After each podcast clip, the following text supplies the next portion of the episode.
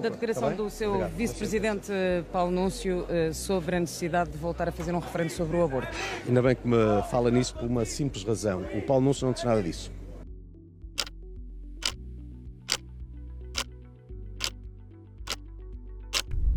Nuno Melo, como vimos, recusou que Paulo Núncio tivesse falado sobre a necessidade de se voltar a fazer um referendo sobre o aborto. Mas o que disse afinal Paulo Núncio? Efetivamente, o vice-presidente do CDS-PP, que é candidato a deputado por Lisboa nas listas da Aliança Democrática, referiu que a única forma de se reverter a liberalização da lei do aborto passaria por um novo referendo. É certo que depois de a liberalização do aborto ter sido aprovada por referendo, embora não vinculativo, mas com significado político, eh, é muito difícil reverter a lei apenas no Parlamento.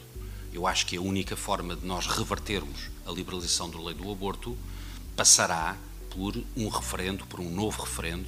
Mas, além disto, Paulo Núncio afirmou: Devemos ter a capacidade de tomar iniciativas no sentido de eh, limitar o acesso ao aborto e, logo que seja possível, procurar convocar um novo referendo no sentido de inverter esta lei, que é uma lei profundamente iníqua. Por isso, a afirmação de Nuno Melo, quando diz que o seu vice não falou da necessidade de voltar a fazer um referendo, é falsa. Núncio diz, claramente, que se deve, logo que seja possível, procurar convocar um novo referendo, no sentido de inverter a lei. Mesmo que não faça parte do acordo da coligação, como diz Nuno Melo, isso não transforma as palavras e o que foi dito por Paulo Núncio.